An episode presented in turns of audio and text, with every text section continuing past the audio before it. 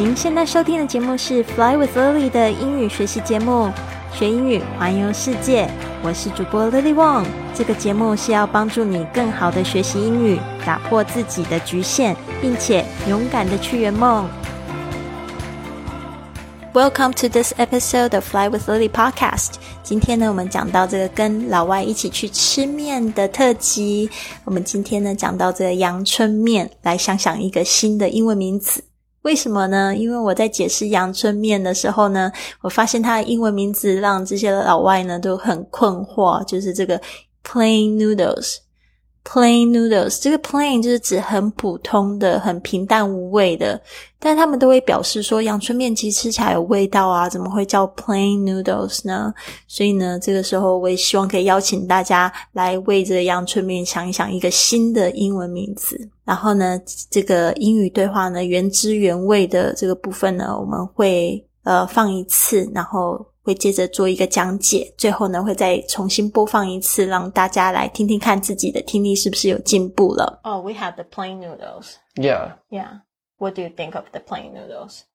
Uh, I would say plain noodles uh, for Americans are probably not well known, but I wouldn't say that they tasted plain. When I think of plain noodles, I think of something that has no taste. Mm-hmm. And these definitely had a taste. So shall we give a new name for it? Probably, but I'm not sure what that name would be.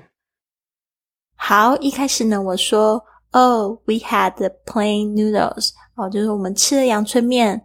然后我就说，What do you think of the plain noodles？当你要问某人的意见呢，可以用这样子的句型，What do you think of？David 就说，I would say plain noodles for Americans are probably not well known。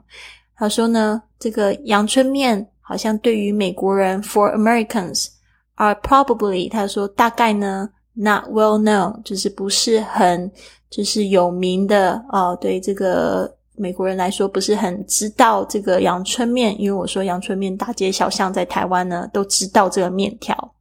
But I wouldn't say that they tasted plain。他说，但是我不会说他们吃起来没有味道呀。When I think of plain noodles, I think of something that has no taste, and this definitely had a taste. 他说呢，因为我想到这个 plain 这个字呢，就是一个很平淡无味的意思。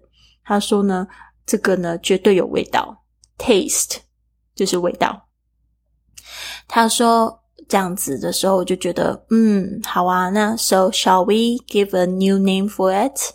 我想说，那既然 plain noodles 很不适合的话，我们是不是要找一个新名字、新的英文名字给他？David 他这边也很就是很老实，可能我就是有一点把他就是这个 put him on the spot，就是有点让他有点不知所措。他就说 probably，but I'm not sure what that name would be。他说可能吧，大概吧，but I'm not so，I'm not sure，就是说我不确定。 what that name would be，也不清楚说那个面要怎么样子说它比较好。好的，就在这边呢，我们再听一次这个英语的对话。Oh, we have the plain noodles. Yeah. Yeah. What do you think of the plain noodles? Uh, I would say plain noodles uh, for Americans are probably not well known, but I wouldn't say that they tasted plain. When I think of plain noodles, I think of something that has no taste. Mm-hmm. And these definitely had a taste. So shall we give a new name for it? Probably, but I'm not sure what that name would be. 好的，听完英语对话之后，有没有发现就是听得更清楚了呢？那这边呢，就是鼓励大家可以带上你们的老外朋友一起去吃家乡的小吃，这样你们的英语会更好。也希望就是说大家喜欢这一集的特辑，别忘了，如果你是第一次收听的话。 可以订阅，也可以透过在 Apple Podcast 啊，或者是喜马拉雅的 APP 上面给我们一个五星的评价，这样就会有更多人踏上学英语环游世界的道路了。我是 Lily，希望你有一个很棒的一天，Have a wonderful day。